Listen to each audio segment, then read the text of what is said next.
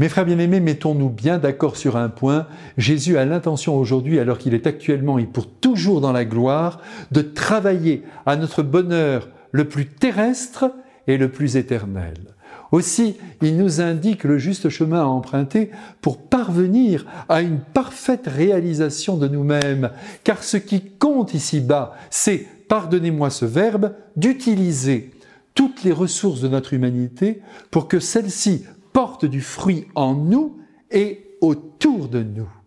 Aussi, quand tout le but de la vie se résume à vouloir une situation avantageuse au sein de la société, à augmenter son capital, en effet, Jésus a raison, on se perd. Oui, on se perd, on perd du temps avec de l'éphémère qui en fin de vie ne nous sera d'aucun secours.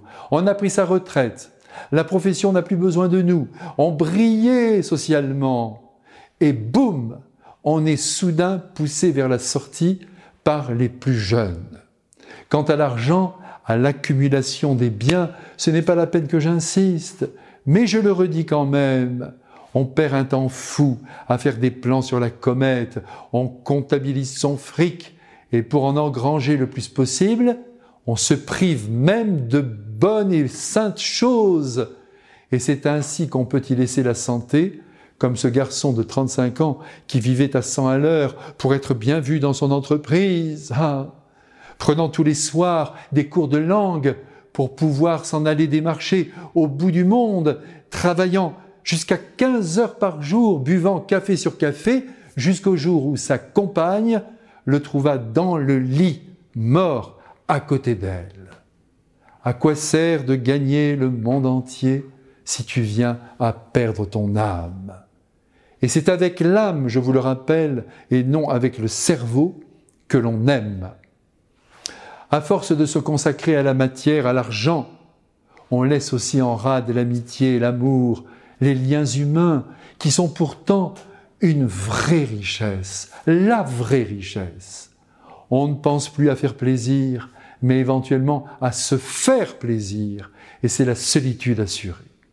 Et par-dessus le marché, on devient moche, on s'abîme, on se replie sur soi, on ne sert plus en priorité cette puissance de bonté qui constitue pourtant la noblesse de la personne humaine.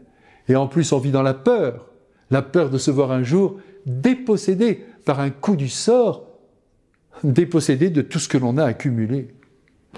Aussi, il est important que l'on se demande assez souvent, vous comme moi, après quoi l'on court?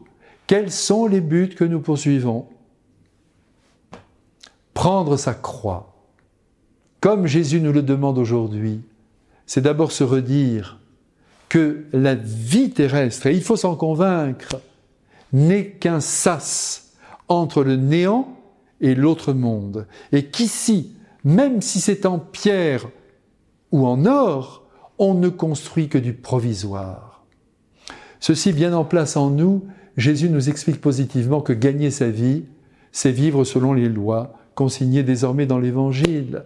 Il ne s'agit évidemment pas de vivre comme des clochards sans un sou dans la poche, car Jésus, j'en suis sûr, veut que tout homme dispose d'un argent suffisant pour vivre dignement.